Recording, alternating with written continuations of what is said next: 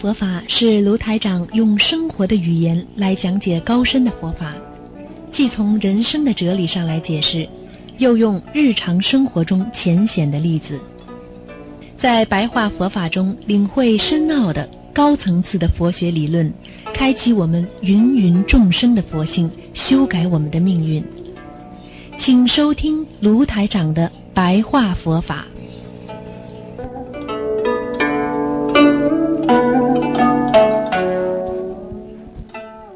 好，听众朋友们，欢迎大家回到我们澳洲东方华语电台。今天是二零一七年的十月二十四号，星期二，农历是九月初五。好，那么这个星期六呢，就是九月九了，重阳节了啊。那希望大家好好的啊，这个啊努力啊，把这个自己的佛要学好啊。这个九月九那个这个重阳节啊，这个。是因为是一个中国的传统的一个日子啊，大家都知道啊，很多人呢都知道九月九呢定为重阳节呢，其实在易经当中呢，你把六呢啊定为啊阴数啊阴阴数把六，那么就把九呢，它就啊呃定为一个阳数了啊啊在这个月特殊的啊，他就把那个。这个称为呢老人节，把九定为阳数，所以九月九号呢是日月并阳啊，日月并阳啊啊啊，因为有一个啊九啊是阴，那么还有一个九是阳，所以叫阴阴日月并阳，两九相重啊，所以叫重阳，两个九正好合在一起，所以叫重阳啊，也叫也叫重九啊，重九。啊，其实在中国传统的这个啊，这个到了唐代啊，啊，慢慢慢慢形成一个固定的这个重阳节的节气啊，节气，让大家呢能够呃理解啊，这个那个这个双重节日呢，实际上呢就是岁月啊，讲岁月啊，岁月过时过去之后呢，这人呢会啊啊，就是啊，对那个老人的一种。啊，怀念还有呢，九呢，因为又是个啊长寿的意思啊，所以九九呢，就是重阳节呢，就是说老人呢应该啊活得比较长寿，所以呢就慢慢的啊这个啊这个流传流传下来呢，就是大家呢要吃花的花糕啊啊庆贺了，嗯，这个这个，所以过去呢。凡是碰到那个重阳节的时候呢，皇帝呢都要亲自到那万岁山去登高啊，然后呢在山上呢，哎呀看着啊这个这个风景啦，然后呢呃然后吟诗一首等等啊，嗯 就是这样啊。实际上呢，这个重阳节呢啊登高的呃这个风俗呢，一直呢啊。被当地的社会当中呢，就看成呢，就是啊消灾避难的啊消灾避难，所以在九九重阳节这一天呢，很多呢很多人呢就是要喜欢的对老人呢啊照照顾他们呢，帮助他们呢啊就是祝福他们啊健康长寿啊健康长寿啊，然后呢就是能够在心中啊无魔啊。啊，九九重阳节呀，又称为登高节啊，登高节啊。所以呢，当年呢，就那个杜甫呢，就有个七律叫登高，实际上呢，就是讲的那个重阳节啊，大家吃糕啊，高嘛就是步步高升啊，啊，步步高升。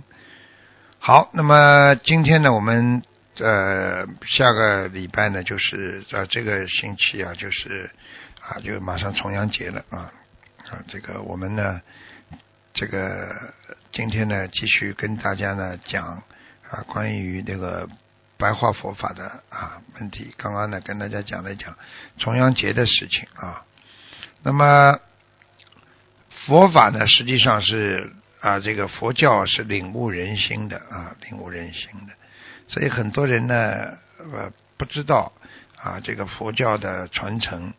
实际上佛教呢，就是让人家了解呢这个辩证的思维啊，辩证思维啊。佛教的观点呢，其实呢，它是反对那个啊宿命论啊，也反对自杀，反对末日邪说了啊，对不对啊？他的世界观呢，就是要平等啊，平等心啊，这个要报恩啊，要懂得这个众生啊，众生心中要有众生啊，嗯，所以当时啊，当时这个这个从古到今啊，这个佛法的辩证思维啊，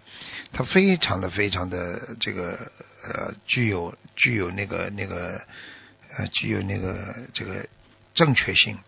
和那个未来啊，能够探测性。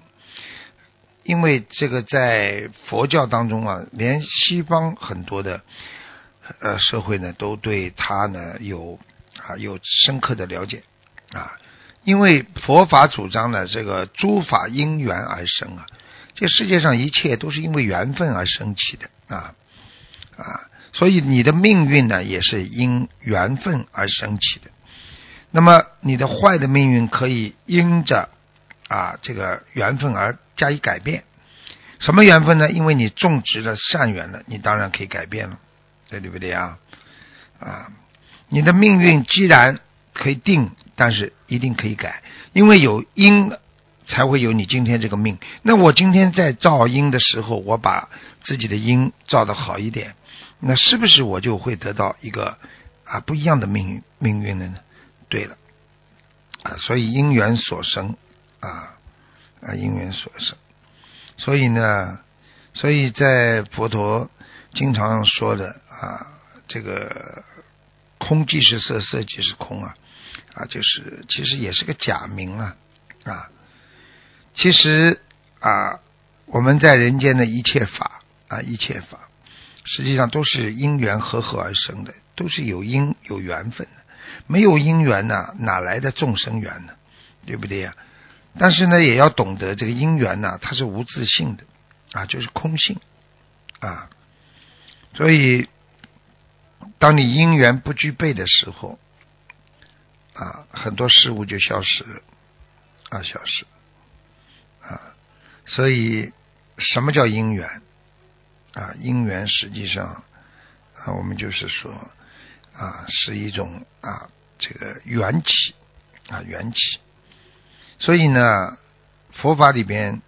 虽然这个对缘起呢，这个有一种说法啊。啊，缘起有一种说法，就是说，你这个人不管做什么事情，都有因缘在里边。我们今天不管站在什么立场上来看问题，我们都有个缘起的思维啊。所以佛教的根本道理，它是因缘和合而生啊，他就告诉你因缘呢都是有的。所以啊，这个我们啊。这个不管做什么事情啊，都要啊随顺事法。随顺事法是什么意思呢？就是在这个时间呢啊，我们不管做什么事情呢，要随顺众生啊啊！你既然是学佛人、学菩萨的人，你一定要随顺众生，你不能说逆着逆的缘分而走啊。所以这个世界观呢，实际上用现在话讲，这个佛教的世界观呢，这个其实呢，就是我们说了啊，佛教的世界观呢，就是啊同观，大家都是看上去都是一样啊，然后呢，就是看到的是一个真实的啊真实的无我的啊这种境界，那是在内心深处的啊。所以就是无啊受者相，无众生相，无啊人相我相啊无四相。所以无四相之后呢，啊才会有担当之心啊。所以你们去看好了，对不对呀？这个过去啊，很多人对佛法不理解，所以他们非常的啊非常的这个这个啊迷茫，在这个学佛当中啊非常迷茫。啊觉得为什么我这么做是怎么样？为什么这么做是那样？实际上佛法它的真谛呀，就是无我啊，这个无常啊，就是空性啊。所以呢，在这个佛法当中呢，其实也传承了很多的啊，佛法的传承，实际上呢，也就是有这个原始佛教了啊，原始佛教，还有南传佛教了，还有这个汉传佛教了，还有这个我们说的是藏传佛教啊，藏传佛教，因为藏传佛教它讲的都是啊用藏文的啊啊这个。很多的佛教呢，实际上都是啊，通过佛当年传下来的、流传的一个一个系统，一个系统里边分成不同的宗派和宗教，就是不同的宗派啊来传承啊。好，那么今天呢，跟大家呢，因为时间关系呢，只能讲到这里了，好吧？下次有机会再继续跟大家沟通啊啊，这个白话佛法。